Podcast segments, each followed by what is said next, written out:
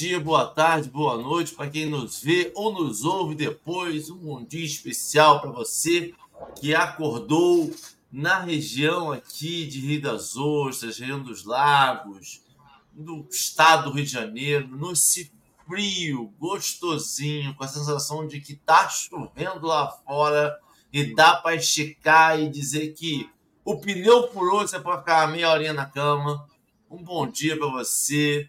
Um bom dia você que não tem essa obrigação de horário e que pode esticar um pouquinho mais. Hoje o café vai ser servido debaixo dos lençóis. Bom dia, Leime. Um bom dia, Dalva, Vera Generoso, Maria das Graças, Célia, Auriceia, Sônia, Marlene, Gilda, Geni, Eliane, Núbia, Wilson, Geisa e Humberto, Rejane, Gabriela Maia, Eva Maria, e eu tenho que parar, infelizmente, senão a gente fica só no café com bom dia e não e precisa do evangelho. Vou parar aqui rapidinho para fazer nossa audiodescrição para os meus companheiros que nos veem, que nos ouvem e não nos veem, seja na rede de podcast ou no YouTube. Nós estamos numa tela retangular de vídeo do YouTube no fundo da nossa tela são aqueles tijolinhos antigos, à esquerda rosa, à direita brancos, com alguns grãos de café torrados soltos pela tela. E no canto inferior direito, uma xícara branca com um líquido preto dentro, um desenho de um coração feito em branco.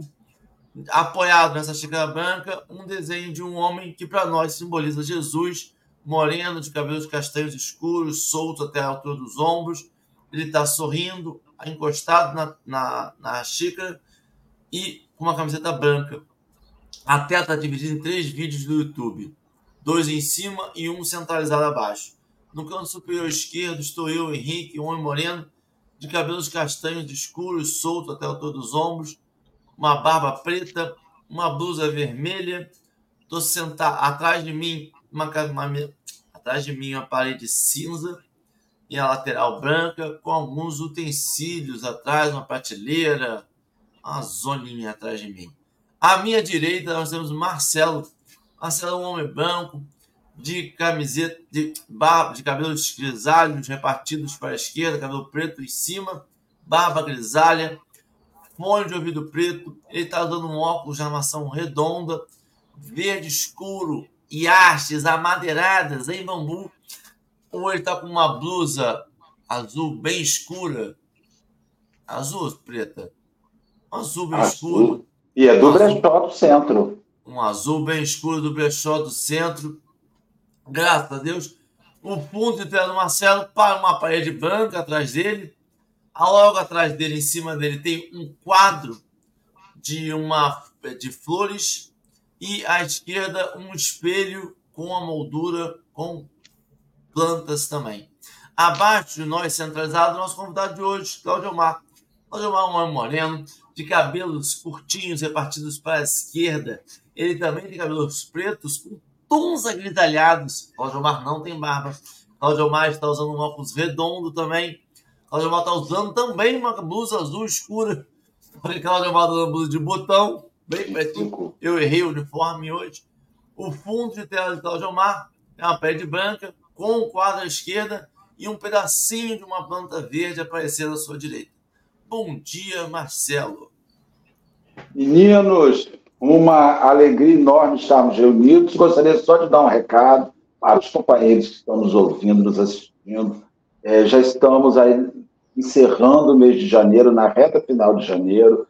Falar para as pessoas, liguem-se, fiquem alertas. Normalmente, fevereiro, as casas espíritas voltam com sua evangelização de infância.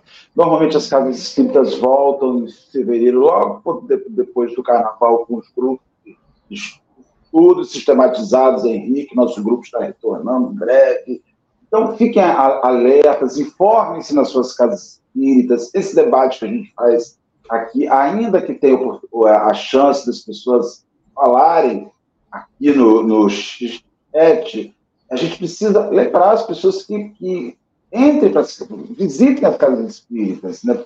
envolvam-se com a casa espírita, informe sobre as atividades, os grupos de estudo, a evangelização de infância, leve seu filho para a evangelização. A evangelização, ela vai fazer do seu filho o santo? Não, não vai. Normalmente são os piores, né, as crianças que vão para a evangelização. Mas ela vai dar uma escolha. É o que a gente fala. Muitas pessoas, quando vão para a casa espírita, não é para se tornarem pessoas melhores só, mas é para terem instrução de escolha. Às vezes a gente não sabe fazer a opção porque nós não sabemos de outra opção. Né? Então é imprescindível que você vá aos grupos de estudo, leve seu filho para evangelização. Né?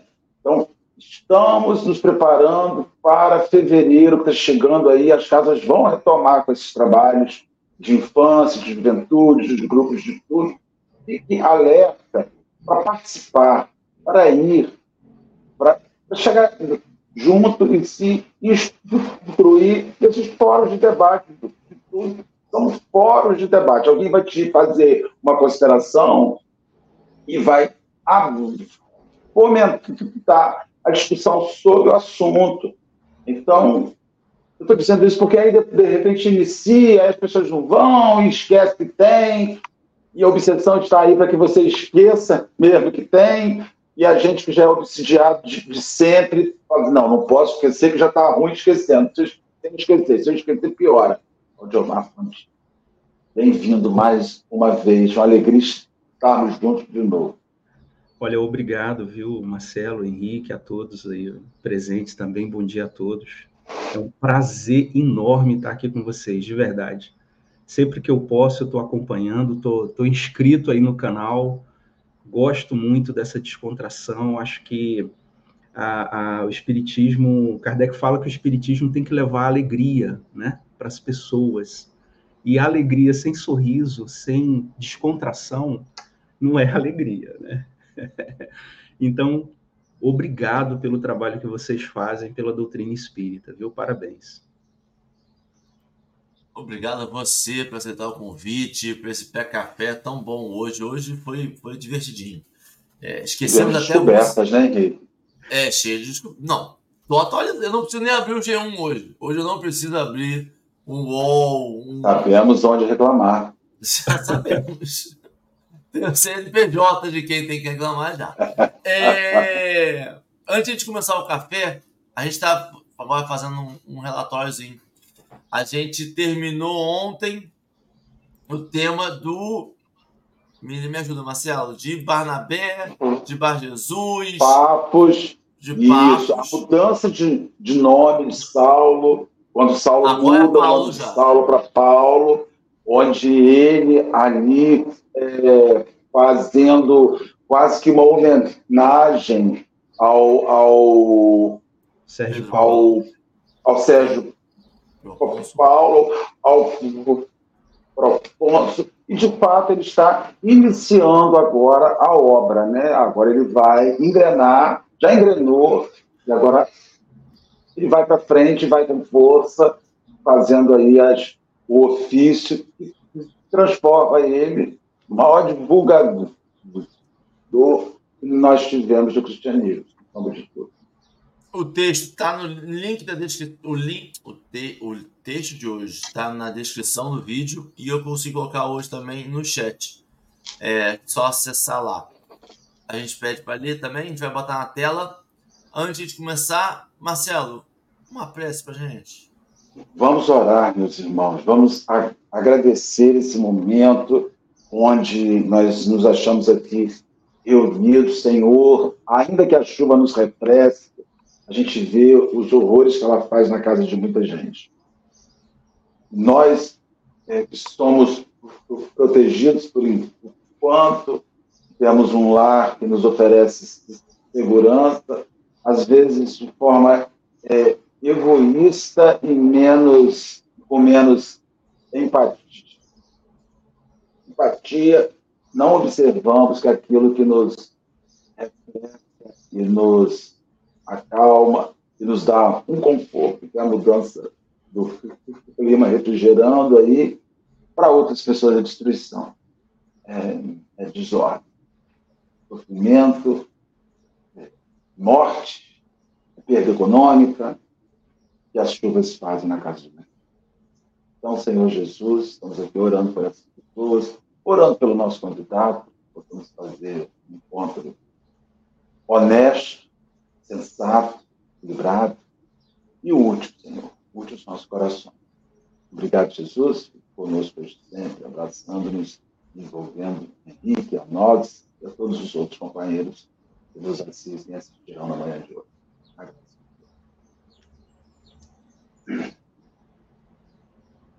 Eu vou colocar na tela agora o texto. O texto está diferente, porque meu computador não está falando o oficial, o prompterzinho. Então peço desculpa já. E Cláudio Amar vai fazer a leitura. Logo depois a leitura, a gente começa a discussão. Enquanto a leitura, o texto vai ficar em letras brancas, fundo preto. Nós, o vídeo vai ficar empilhadinho pela ordem eu, Marcelo e Cláudio Omar. O texto vai passando na tela direita e logo depois a gente volta à configuração inicial. Cláudio Omar, vai que a gente vai adequando aqui para funcionar. Depois de muito confabularem, Paulo e Barnabé resolveram estender a missão aos povos da Panfilha, com grande escândalo para João Marcos, que se admirava de semelhante alvitre.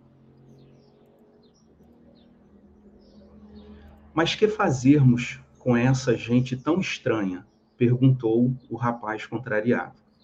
Sabemos, em Jerusalém, que esse país é povoado por criaturas supinamente ignorantes, e, ao demais, que ali existem ladrões por toda parte. No entanto, obtemperou Paulo convicto. Penso que devemos procurar a região, justamente por isso. Para outros, uma viagem a Alexandria pode oferecer maior interesse, mas todos esses grandes centros estão cheios de mestres da palavra. Possuem sinagogas importantes, conhecimentos elevados, grandes expoentes de ciência e riqueza. Se não servem a Deus, é por má vontade ou endurecimento de coração.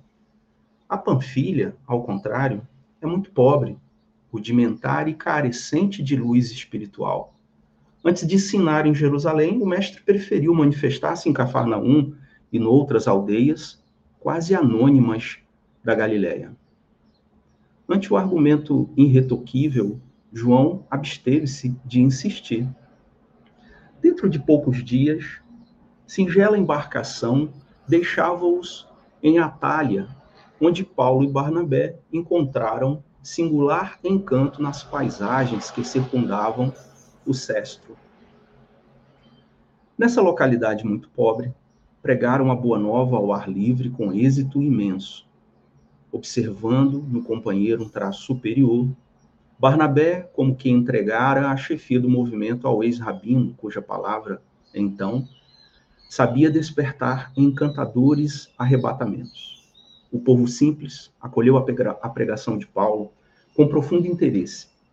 Ele falava de Jesus como de um príncipe celestial que visitara o mundo e fora esperar os súditos amados na esfera da glorificação espiritual. Via-se a atenção que os habitantes de Atalha dispensaram ao, ao assunto. Alguns pediram cópias das lições do Evangelho, outros procuravam obsequiar os mensageiros do Mestre com o que possuíam de melhor. Muitos comovidos recebiam, muito comovidos, recebiam as carinhosas dádivas dos novos amigos que, quase sempre, se constituíam em pratos de pão, laranjas ou peixe. Espetacular.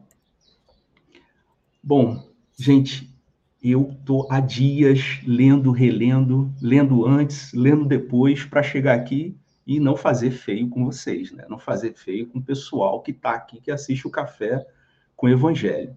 A gente treme as mãos, a gente treme as pernas, a gente sente dor de barriga, fica nervoso, toma vários cafés antes com açúcar, sem açúcar, que é para chegar aqui, né?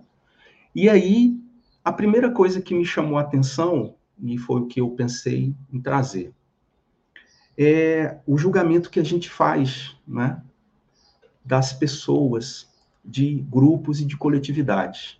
Foi a primeira coisa que chamou a atenção foi quando João Paulo fala essa gente estranha, povo altamente ignorante, compostos de ladrões. É o que ele escutava em Jerusalém. Quantas vezes a gente escuta os estereótipos que são criados sobre grupos e pessoas? E aí eu me senti como um sujeito de Panfilha, porque eu sou, eu nasci na Bahia, e quantas vezes já não ouvi dizer que baiano é preguiçoso? Quantas vezes a gente não vê o julgamento das pessoas de que o nordestino vem para o Sudeste para poder. Eu ouvi isso para tirar emprego das pessoas, para poder. Eu ouvi na faculdade pública um colega dizer: pô, tu veio de lá do interior da Bahia para roubar a vaga nossa aqui na faculdade pública. Então a gente escuta isso, né? E eu entendo João Marcos, porque também faço muitas vezes julgamentos, né? Também assim. Infelizmente a gente tem nossa imperfeição, muitas vezes somos conduzidos por pensamentos de massa. E às vezes a gente julga. A gente escuta, né? Na, na, na, na narrativa, o Marcelo estava falando que o campo de futebol o pessoal não está jogando. Quantas vezes a gente não escuta nas narrativas entre Brasil e Argentina que o argentino é marrento? Sem que a gente conheça essas pessoas, sem conhecer Panfilha e o seu povo. Paulo, no primeiro momento, até concorda. Não, realmente, essas pessoas aí, então é que precisam da gente. Mas ali por uma a, a inteligência né, emocional de lidar com aquelas circunstâncias e sabendo que João Marcos já vinha trazendo uma insatisfação, porque criou uma expectativa. Quantas vezes a gente não cria expectativas positivas e negativas em torno de algo? João Marcos havia criado uma expectativa sobre a missão no trabalho do cristianismo, e quando botou a mão na massa e viu que o negócio era difícil, falou: É, rapaz, aqui o negócio não está dando certo para mim, não. Gerou uma insatisfação. E quantas vezes a gente cria essa imagem sobre pessoas, sobre grupos, e quando a gente vai conhecer, a gente descobre que o baiano é muito trabalhador, que o baiano, o, o nordestino não veio para cá para roubar a vaga de ninguém. Como eu já ouvi dentro da casa espírita, um dia eu precisei de uma cesta básica para terminar a, a, a botar assim, completar a feira do mês dentro de casa. E eu já ouvi dentro da casa espírita pessoas dizerem o quanto quem tem, recebe a cesta básica tem muito oportunista, são pessoas que são acomodadas. E aí você escuta aquilo, e eu lembrei do meu professor de história quando ele dizia: cuidado com as generalizações. Porque a gente generaliza. Nem todo baiano é preguiçoso, nem todo assistido dentro da casa espírita é um oportunista e cômodo, como eu não fui. Eu precisei da cesta básica, mas em determinado momento, graças a Deus, eu não precisei mais. E tive a hombridade de ir lá na, na, na, na pessoa que fazia a doação e falar: olha, obrigado, que Deus lhe abençoe e te dê em dobro. Se eu puder retribuir, irei. E olha como que foi recebido essa, esse grupo, Paulo, Barnabé e João Marcos, pelo povo da Panfilha, pessoas simples e humildes, que receberam a boa nova, o evangelho, e retribuíram com aquilo que tinha, com carinhos, com respeito, com atenção, ou com simples pão, laranjas e peixes. Olha como que é específico. Era o que eles tinham, né? Então, que a gente tenha cuidado com essas generalizações, que a gente tenha cuidado com os estereótipos que são criados sobre grupos, sobre pessoas. Nós estamos vivendo num momento em que a gente é, escuta é, muitas vezes nessa divisão social e política ideológica. Eu já ouvi pessoas verbalizarem que o Nordeste e o Norte tinham que ser separados do Sul e do Sudeste, criar um país diferente, porque é um povo pobre, miserável. Então a gente precisa tomar cuidado. Somos todos, estamos todos no mesmo barco chamado planeta Terra. Somos todos irmãos. Somos filhos de um mesmo Pai, de um mesmo Criador. Que a gente tome cuidado com esses julgamentos. Entendo João Marcos aqui, porque também me coloco no lugar dele como pessoa, como personalidade, frustrado, chateado, cansado, adolescente, achando que ia sair de casa e ganhar o mundo, e não foi bem assim que aconteceu, frustrado. E qualquer coisa que se indicasse de direção para João Marcos ia ser um estorvo. Quantas vezes a gente já não deu bom dia para alguém ou recebeu um bom dia e a gente respondeu: bom dia para quem? Bom dia para quem? Por que você está chateado? E era assim o estado do João Marcos, né?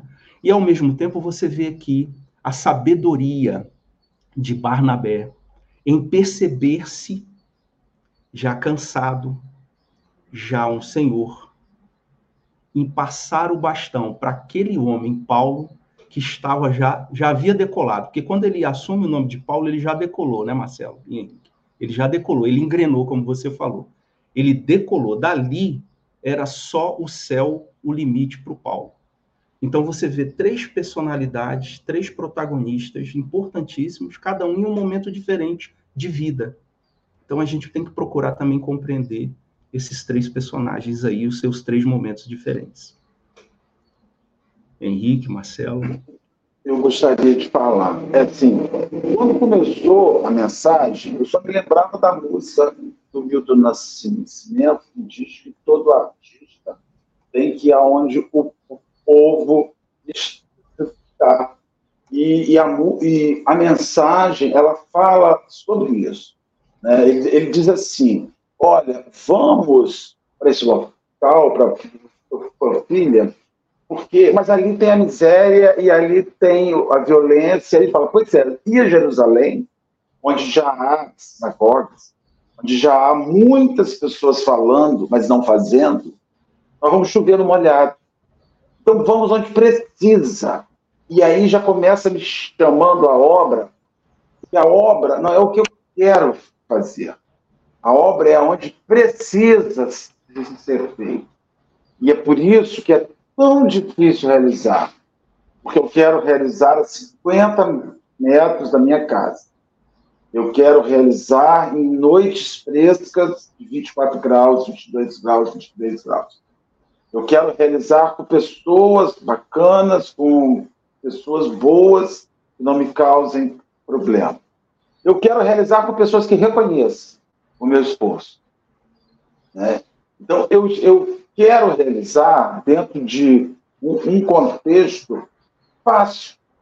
Eu quero ter muito trabalho num contexto fácil. A mensagem inicial diz assim: olha, se você quer levar algo, leve onde não tem. Leve onde está em falta. Leve onde querem te escutar, onde querem te ouvir, onde querem, onde precisam de você.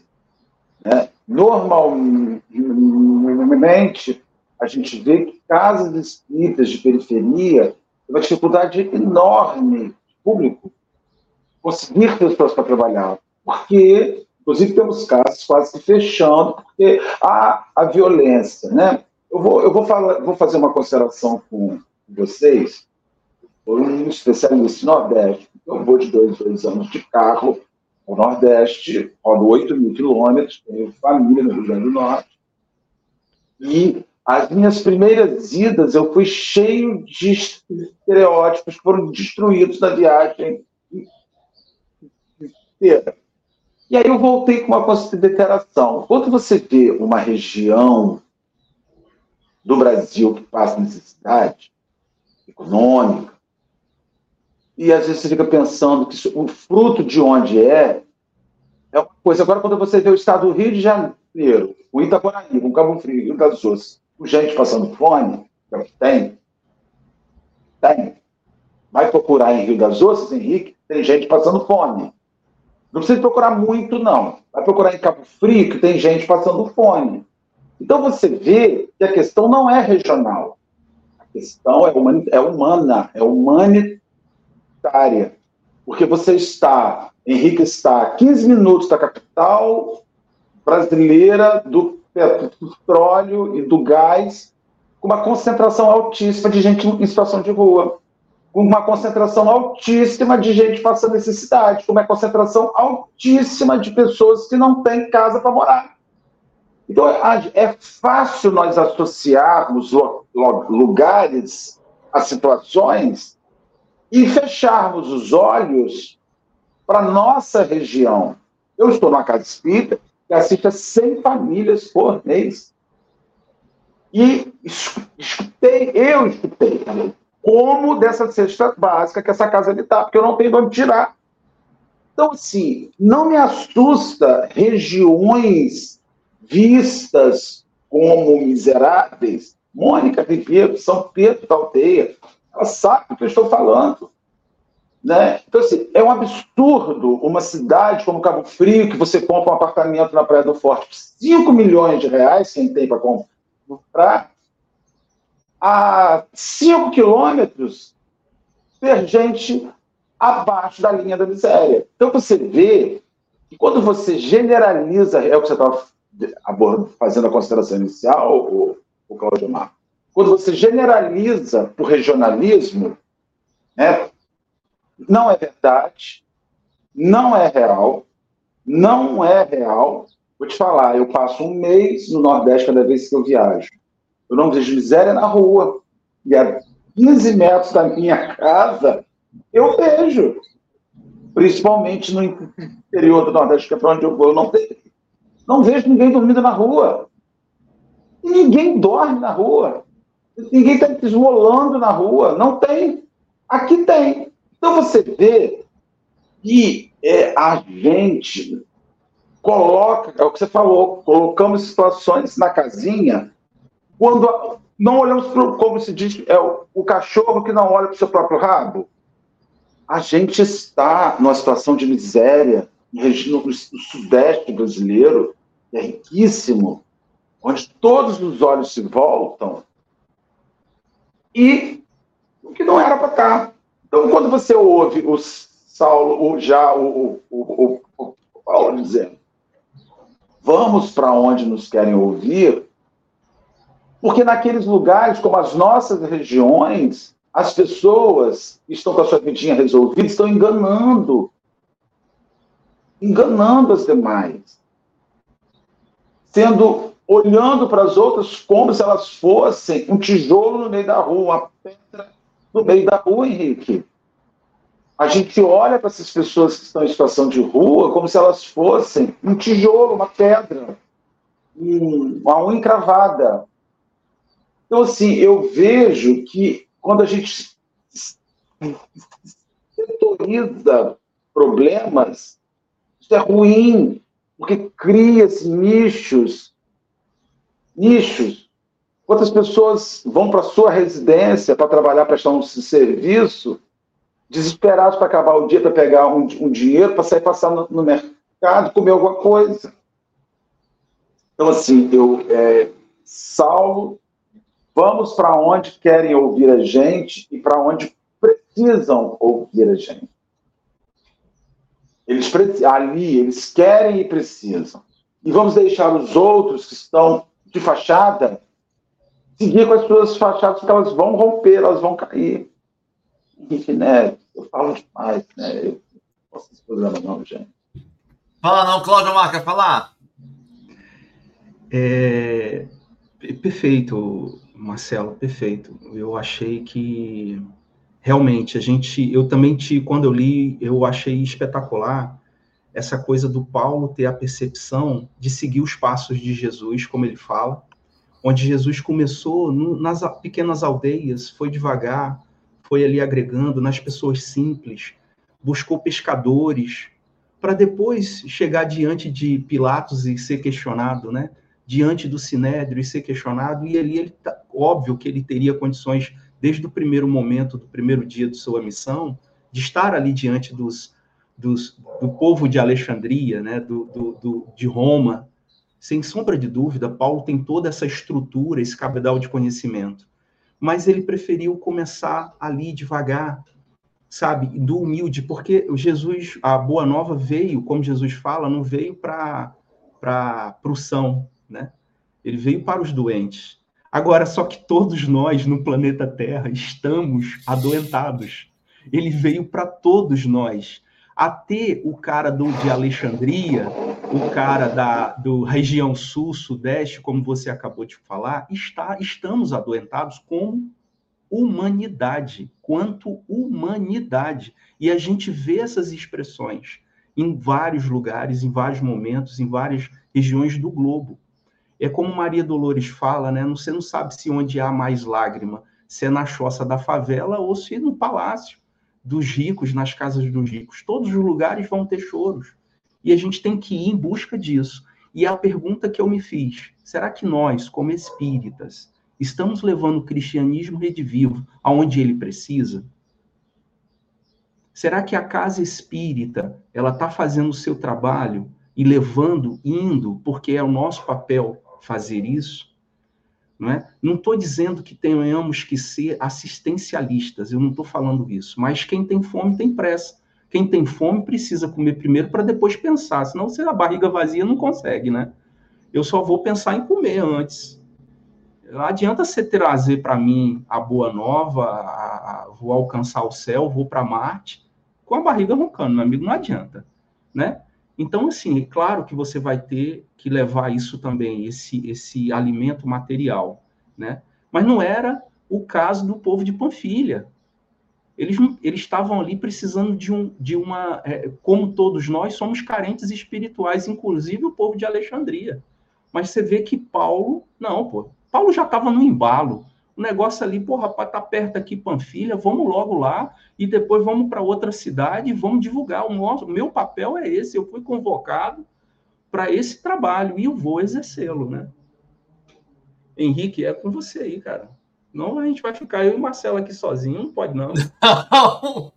Não, eu vou dizer para você, é porque eu, eu, eu, eu, eu concordo muito o Claudio Mar falou, deu uma ressalva muito importante sobre essa generalização. É... Mas, ao mesmo tempo, eu fico pensando que esse pessoal é... tinha fama no, no local. A região era conhecida por ter muitos ladrões. E o receio de João era válido. Não para negar o serviço, não para dizer que não precisava ir e que vão para Alexandria. Pô, Alexandria, né? Eu só lembro do, das, das maravilhas antigas do mundo moderno. Não, não, só lembro do que eram falados, né? Você, eu, farol de Alexandria. Se é para ficar deprimido, em Paris, de né? Alexandria. Né? É. Eu quero ficar deprimido em Paris. de Alexandria. Entendeu? Pô, Alexandria tem uma fama. Se tem uma fama agora, você imagina na época. Meu amigo, vamos, vamos, vamos pregar lá. E eu vou dizer pra você, eu me pego muito assim, cara. Se é para pregar, vou pregar Alexandria.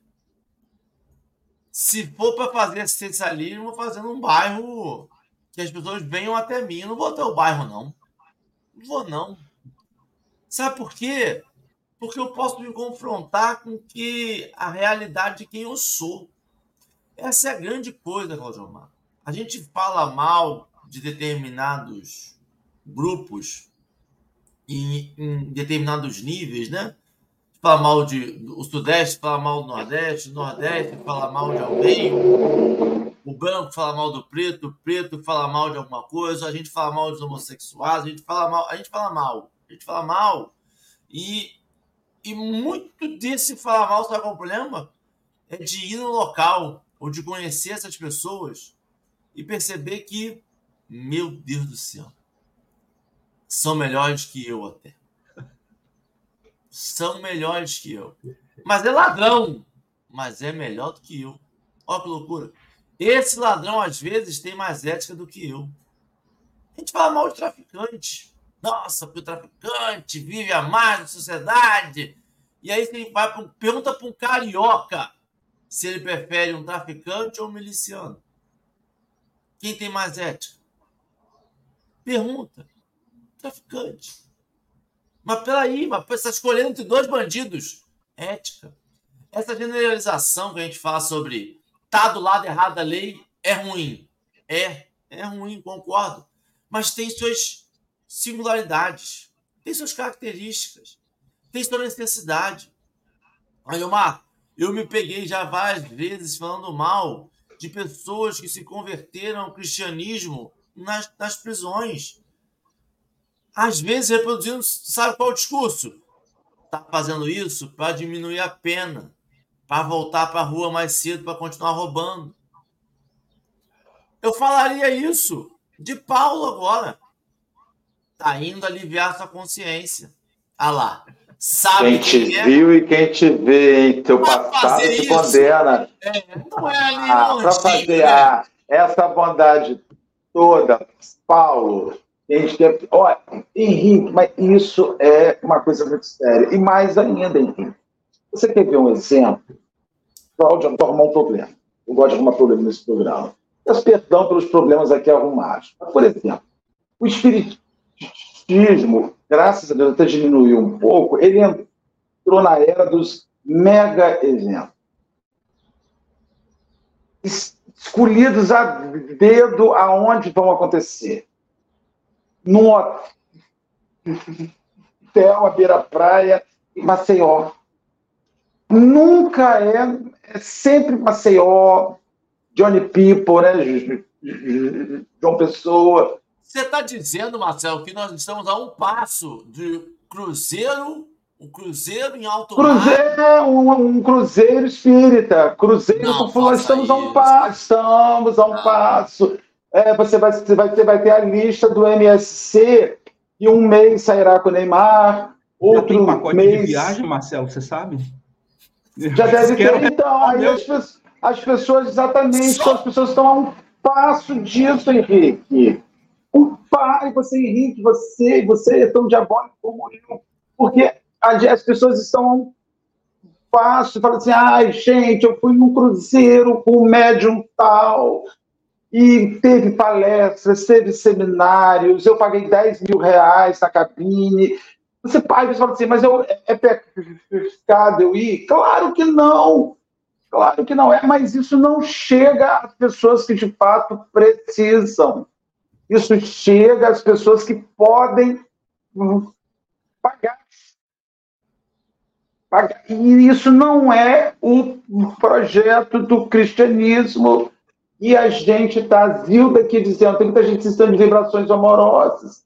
Então é isso, mas aí a gente está usando esses espaços e essas cidades como nichos de turismo religioso. E não é turismo religioso, é serviço religioso naquela localidade.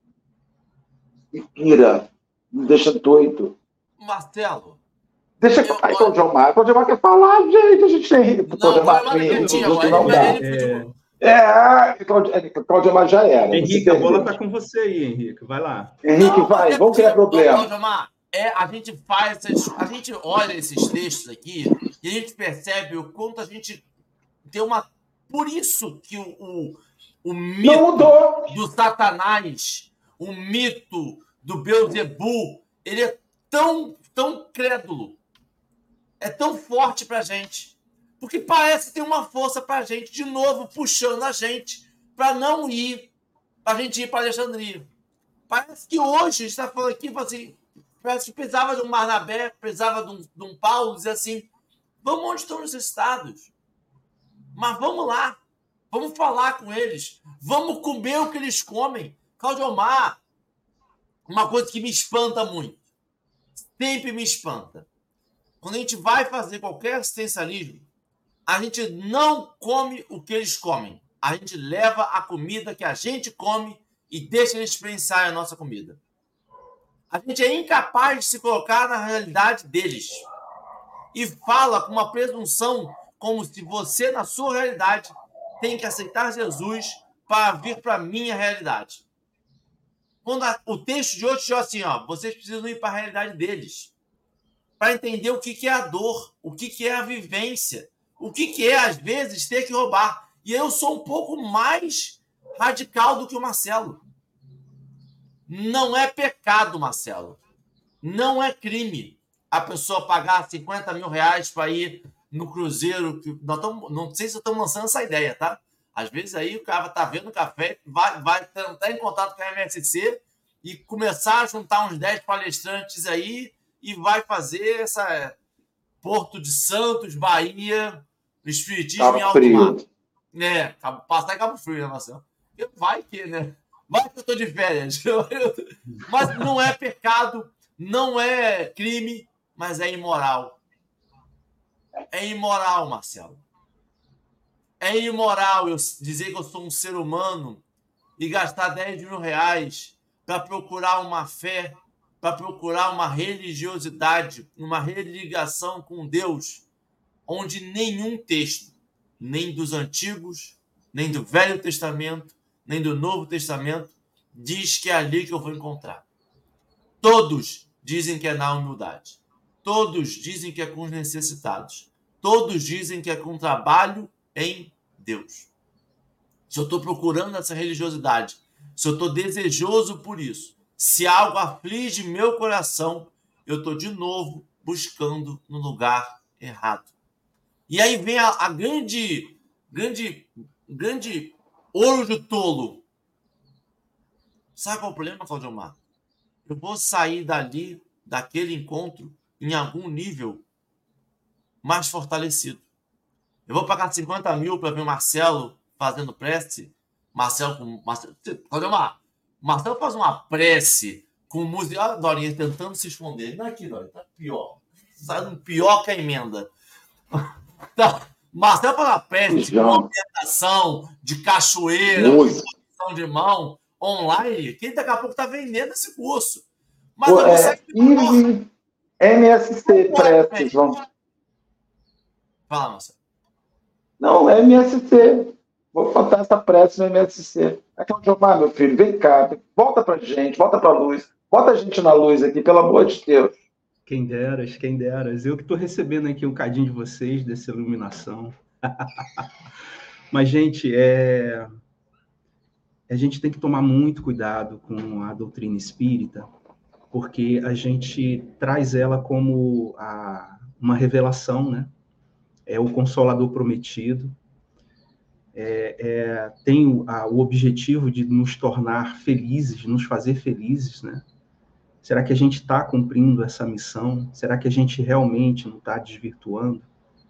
E às vezes a gente para para conversar com, com alguns estudiosos da doutrina, e alguns amigos falam bem assim: será que daqui a 300 anos a doutrina espírita a gente vai conseguir enxergá-la como realmente esse cristianismo redivivo, como Marcelo outro dia aqui no café falou, da simplicidade, como Paulo, quando Paulo, quando Saulo entrou pela primeira vez e ouviu Estevão, e, e chocou ele a humildade do local, mas era humilde materialmente, mas elevadíssimo espiritualmente, iluminado. Será que a gente está levando isso para as nossas instituições? Será que a gente está buscando quem necessita, né? Por isso que eu parabenizo vocês pelo café, porque a, a, com o advento da pandemia, é, a doutrina espírita, através dos canais de YouTube, através da mídia, né, das redes sociais, ganhou um alcance muito maior. Eu não sei se o camarada lá da favela, né, eu já morei em favela, e você falou uma coisa, né, que a ética, sim. Eu já tive a oportunidade de ser assaltado no ônibus que passava em frente à favela que eu morava, e o assaltante teve a ética de me perguntar onde você mora. Você está indo para onde nesse ônibus? Eu estou indo para a favela tal lugar no Rio de Janeiro. Ele falou: Tu mora lá? Tu mora onde? Eu moro na rua tal. Pô, cara, então toma aqui suas coisas de volta. Eu também moro lá, mas não conta para ninguém não que eu tentei te assaltar, tá? Não, que isso, cara, tá tranquilo. Vamos junto, desce junto no ponto, vai para a praia juntos, pega o ônibus junto. Então, a gente julga que todos lá são criminosos, mas a quantidade de trabalhadores que tem, a quantidade de gente que tem lá, que precisa que a gente adentre para poder falar sobre o evangelho. Será que através da rede social, que é do que a gente está conversando aqui, a gente está conseguindo ter esse alcance? Só Deus sabe, talvez a gente não consiga mensurar, mas a gente também tem que fazer alguma coisa. E é por isso que eu parabenizo vocês por estar adentrando as casas, as redes sociais, a gente fazer essa divulgação, porque a gente vai falar sobre esse evangelho, sobre a necessidade da gente ainda buscar essa essência simples e humilde que Jesus nos ensinou de buscar a quem realmente necessita. Claro que todos nós necessitamos, mas há muita pobreza no mundo ainda, em miséria, do nosso lado, no bairro onde a gente mora. que precisa da gente e a gente não precisa pegar esse cruzeiro para encontrar a, a, né, a Alexandria, né, que nos ilumina com seu conhecimento acadêmico e muitas vezes esquece a simplicidade da essência espiritual, né? É isso, né? Não sei se já a gente já está aí no horário, se já seria uma Eu já vou. Não, eu, não, você deve ter consideração. Eu vou fazer as minhas, Henrique, minhas considerações finais aqui. É, o nosso objetivo aqui, de forma alguma, descredibilizar qualquer trabalho. Não temos esse objetivo de descredibilizar qualquer trabalho. E muito menos assumimos a posição de juízes do que é certo do que é errado. Eu sei que eu faço, não faço. Eu sei de onde eu vou, eu não vou. Isso é uma coisa de foro íntimo do Marcelo. Mas o que nós precisamos dizer às pessoas, eu tenho um sobrinho, vai fazer 25 anos esse ano, com 19, com 19 anos ele foi a Las Vegas. Estava estudando fora do Brasil, fazendo um, um curso lá de inglês, numa cidade próxima a Las Vegas. Aí foi, eu falei, meu filho, e as cidades? O que você visitou? Os cassinos, aquelas coisas tudo, que a gente não entra em nada, só para 21 anos. Só maior de 21 anos. Eu falei, ah, então é chato. Ele disse, não, tio, a quantidade de luzes em Las Vegas, letreiros luminosos, a cidade você anda pela rua, não precisa de mais nada, é um show. A vida da gente, ela não, ela não pode ter muitas luzes, porque ela deixa o olho turvo você perde o foco. Entendeu? A gente, qualquer coisa tira o foco da gente, Henrique. Qualquer coisa tira o seu foco, tira o meu foco. O de Claudio Omar, não sei que ele é mais evoluído que nós dois, mas a gente perde o foco por muito pouca coisa. Então, quando você vê, eu tenho, eu, é, antes da, da pandemia, de dois, dois meses, no Brasil tinha um congresso espírita. Dois, dois, três, três meses tinha. Era congresso o ano inteiro. Quantas pessoas iam, iam, iam para gente, pela quantidade de vezes que essas pessoas foram ao congresso, elas já eram para estar voltando esses congressos, volitando, andando dois metros fora do chão.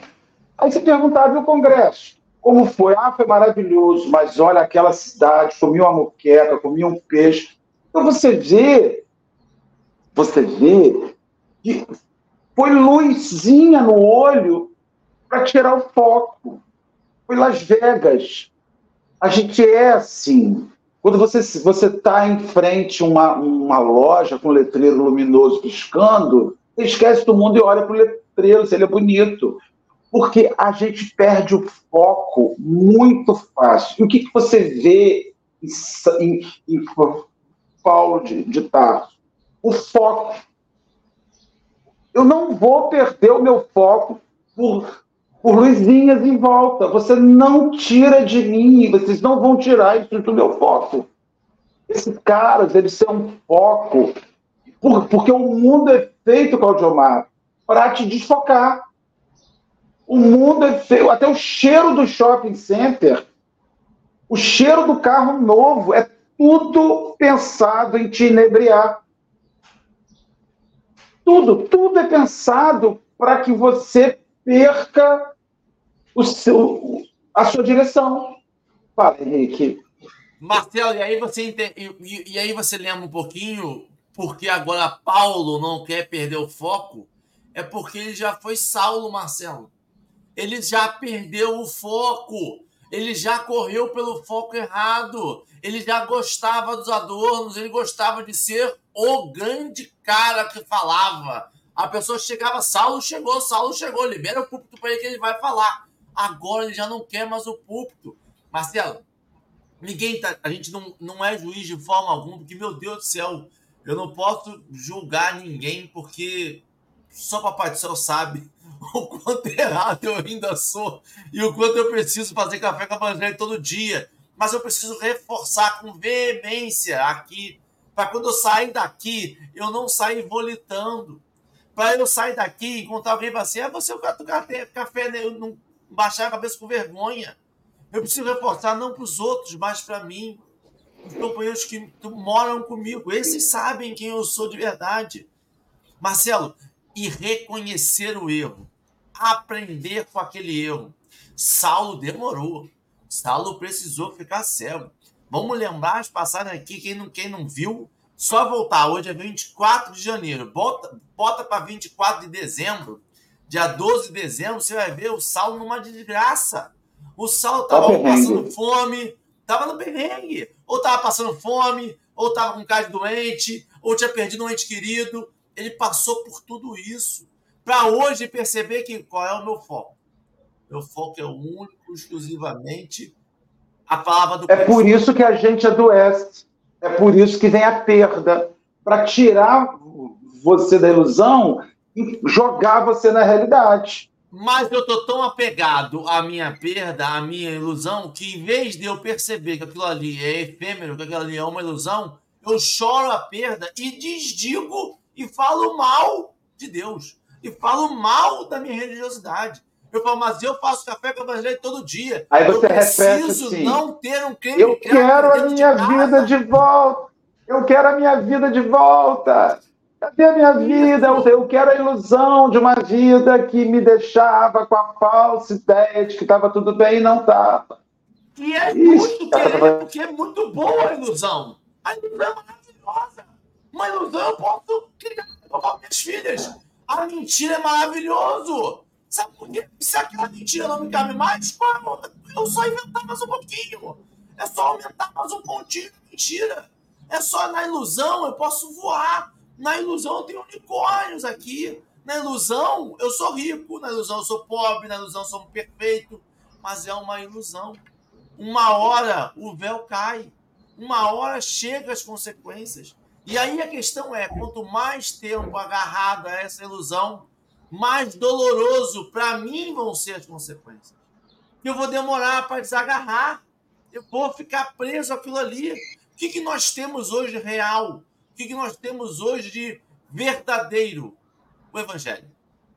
Nós temos que voltar. Por isso que eu falo a, a radicalidade é voltar para a raiz. Tem que voltar, tem que tirar tudo, tem que desempoeirar, tirar tudo isso que está em cima e voltar para o Evangelho o Evangelho de Cristo. Aquele pensamento que Jesus estava lá em cima e falou assim: rapaz, preciso descer para direcionar esse pessoal, que ele está se perdendo demais. Meu Deus do céu. Vou lá falar com esse pessoal. Deixa que eu vou lá falar com esse pessoal todo aí. Vou juntar a galera, vou conversar com eles. Gente, a gente está se perdendo de novo. Está se perdendo. Eu olho, eu olho e não olho no sentimento do conservador, dizendo assim, nossa, a sociedade de hoje está perdida, na minha época era muito melhor. Não, na minha época também era tão, tão ruim quanto. Mas a gente está entrando, porque na minha época essa alimentação dessa ilusão é a mais difícil. Hoje em dia, para se alimentar uma ilusão, é um clique, é uma tela, é algo. Só você vê o vício do celular. Rapaz, ó, Tá um passo da lei de trânsito não ser crime, mas mexer no celular. Porque você vê gente de carro mexendo no celular, gente de moto mexendo no celular, gente de bicicleta mexendo no celular, gente a pé mexendo no celular, de skate mexendo no celular. Não tem um meio. Se a pessoa está andando, de alguma forma, a maioria está com o celularzinho olhando. É um passo para a gente falar assim, galera, vamos liberar. Sabe? As leis mudam, a sociedade está pedindo, Vamos liberar o celular. Porque a gente está percebendo que a gente está querendo isso. Só que a gente precisa querer outra coisa. O que a gente faz com esse, com esse celular? Qual o poder que esse celular tem? Só tem um poder gigantesco. Esse celular tem o poder de chegar na casa hoje de 91 pessoas. Que não vão dizer aqui que o Marcelo falou. Não vão falar, o Cláudio Omar me lembrou um negócio muito importante. Não. Vão dizer, rapaz, a gente precisa ler mais a Bíblia. Como assim o domingo? Eu preciso salvar o domingo, preciso salvar um sábado. Não, eu preciso lembrar de vez em quando da Bíblia. Ir lá ler, ir lá perceber a palavra, escutar um áudio, escutar um café com o evangelho, para lembrar, não, assim, tem mais que a vida. Porque senão o iPhone vai lançar uma nova versão, Claudio Mar, e eu vou largar minha família para trabalhar para comprar. Sabe por quê? Porque a sociedade precisa de iPhones. Falei demais. Tchau. Nada, e, e, assim, trazendo isso que você está falando, né, da ilusão, isso não é só de agora, é de todos os momentos, como a gente cria expectativas, né, e nos frustramos. E o João Marcos criou essas expectativas ao ouvir as histórias das conquistas, das glórias do cristianismo, dos missionários. E só que ele só ele filtrou as coisas boas para ele, né? Pô, caraca, vou chegar lá em cima, vou ser o grande gestor, o, vou me engravatar, vou ser o presidente da empresa, vou ser o, o condutor da instituição, mas existe todo um trabalho que precisa ser feito vários degraus para serem galgados para você chegar lá naquele momento. E mais difícil é você lá se manter. E você vê que a construção do João Paulo, nessa criação dessa ilusão, ele se frustra diante do trabalho, vê o quanto é difícil, e quantas vezes a gente, no trabalho do cristianismo, né, da divulgação, a gente tem aquela ideia maravilhosa. Tenho certeza que quando se teve a ideia do café com o evangelho, se pensou mil maravilhas, coisas, e as dificuldades foram surgindo.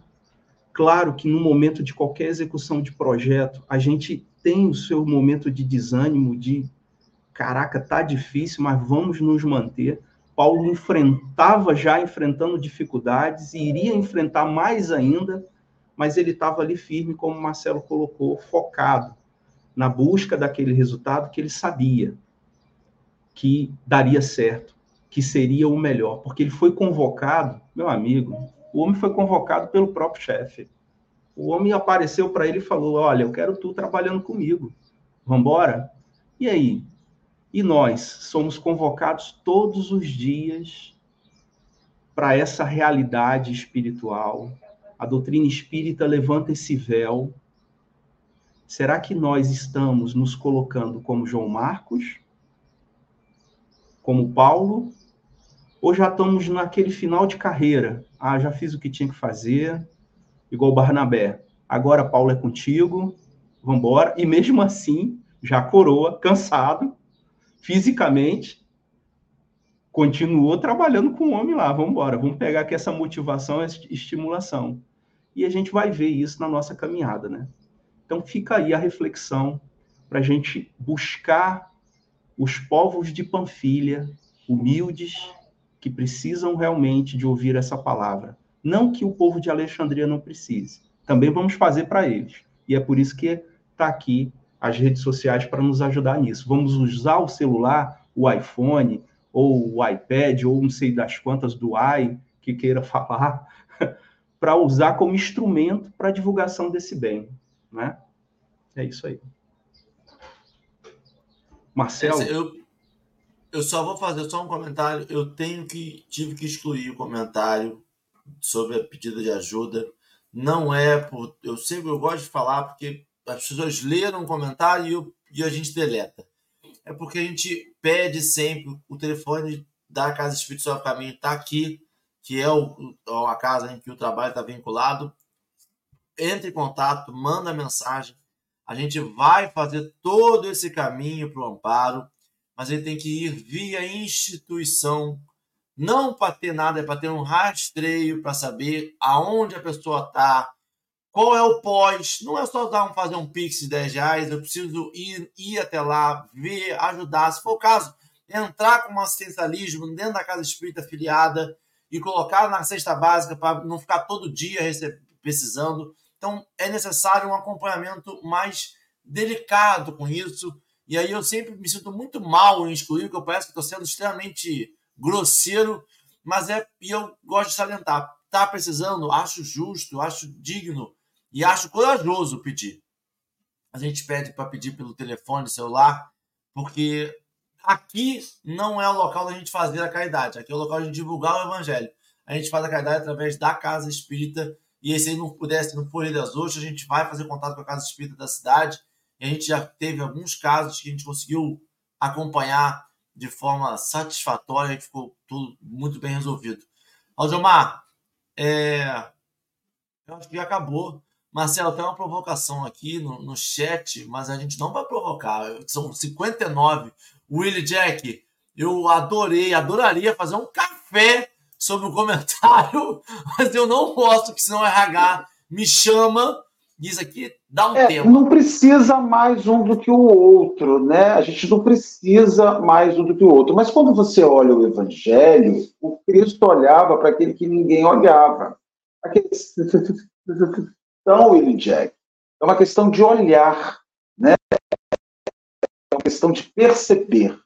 O pobre, ele normalmente na sociedade, ele é invisível, ele é invisibilizado né? Ele é invisibilizado porque ele não anda de carro, ele não, não mora num imóvel chique, ele não mora num lugar visível. Então, quando você fala por que, que o pobre precisa mais que Jesus o rico, não precisa. A moral é a mesma para ambos. Só que o Cristo, ele queria dar visibilidade à miséria, ele queria provocar a sociedade que não está nessa situação a a participar para a retirada daquela pessoa. O Cristo tinha um olhar para os excluídos. O Cristo tinha um olhar para os abandonados. E rico não é excluído. Rico não é abandonado. Pelo contrário, rico pode ser muito bajulado e não ser amado. Mas o rico, ele é olhado, ele é percebido, ele é visibilizado. Então, o olhar de Jesus para o pobre é o olhar de dar visibilidade. É por isso que o Cristo se volta tanto para o pobre, porque ele se volta para onde olhar nenhum se volta. Ele se volta para onde todos os olhos estão fechados. Ele se volta para onde ninguém percebe. Então ele provoca esse, esse chamamento de olhar.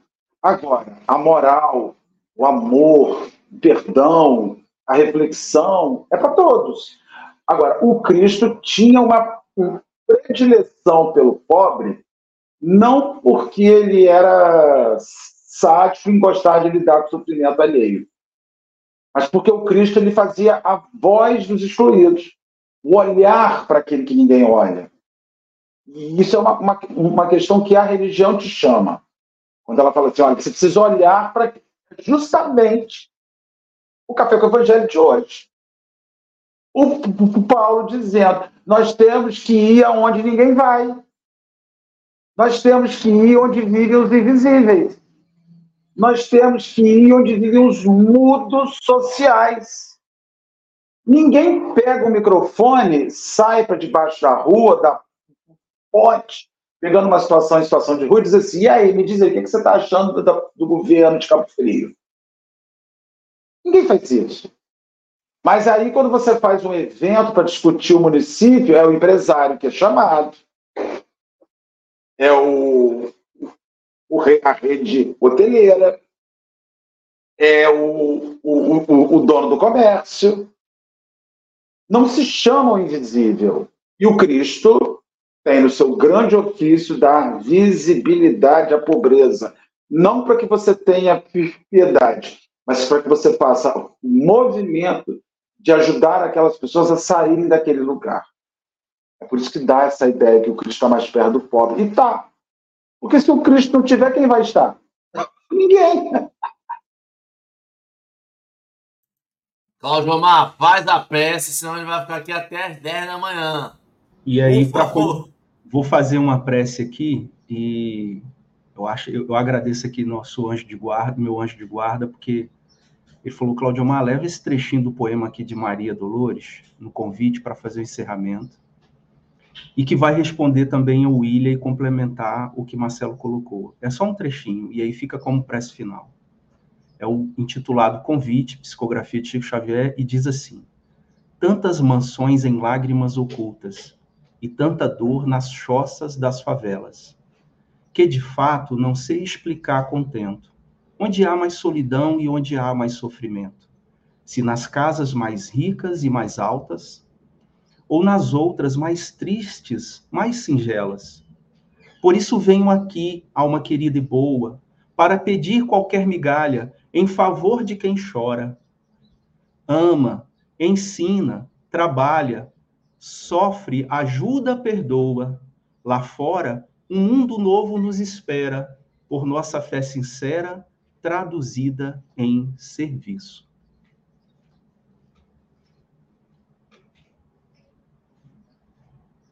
O microfone de você está fechado.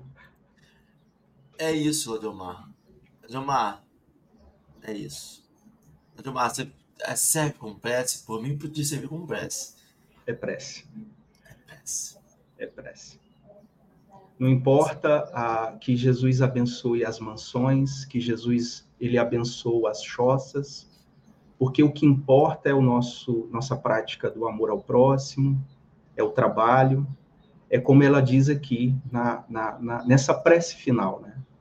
Por nossa fé sincera traduzida em serviço, seja em Panfilha, seja em Alexandria, seja onde for que estejamos, que a gente leve Jesus. Meu povo, Claudio Mar tem que voltar mais vezes. Toda vez tem que voltar mais vezes. Volta aí. Semana que vem já marca de novo. Por favor. Muito obrigado. Marcelo, sempre um prazer estar em vossa companhia. Meu povo do chat, muito obrigado por todas as trocas. É, até amanhã, quinta-feira, dia 25, tem Café com Evangelho, 7 horas da manhã. E marquem na agenda, amanhã tem Livro dos Espíritos de noite também, 9 e meia. Um abraço, um beijo, até amanhã. Até.